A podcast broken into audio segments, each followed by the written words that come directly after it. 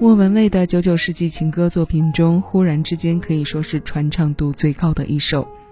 九九年，他发行了两张个人专辑，分别是第三张国语专辑《你可以 You Can》和第四张国语专辑《就是莫文蔚》。这两张专辑金曲比例较多的是后者。我们今天要听到的单曲循环推荐就出自这张《就是莫文蔚》。